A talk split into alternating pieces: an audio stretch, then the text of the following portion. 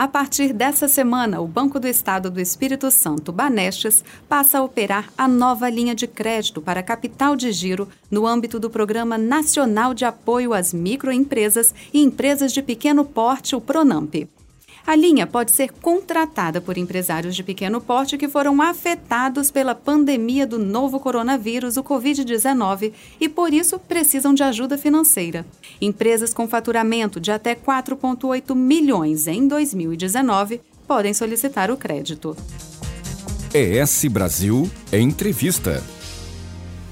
No podcast de hoje, a S Brasil conversa com o diretor-presidente do Banestes, José Amarildo Casagrande, que afirma que o Pronamp vem somar as ações em prol da população afetada.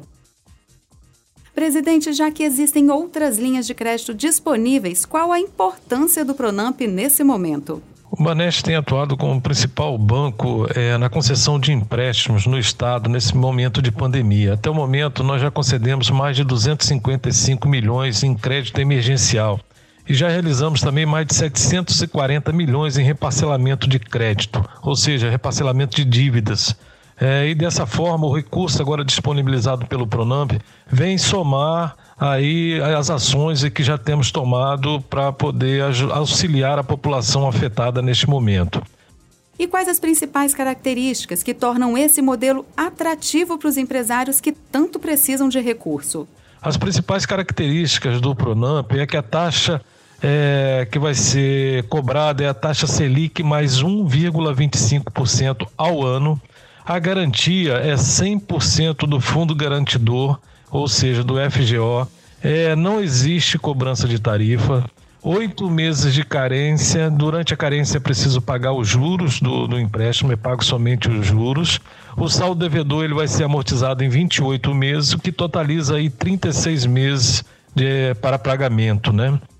E existem obrigatoriedades a serem cumpridas por quem aderir a essa modalidade de empréstimo, certo? Algumas obrigações precisam ser cumpridas pelo para quem está pleiteando o crédito. Né, ter as informações verídicas, tem que preservar o número de empregados que a empresa possui.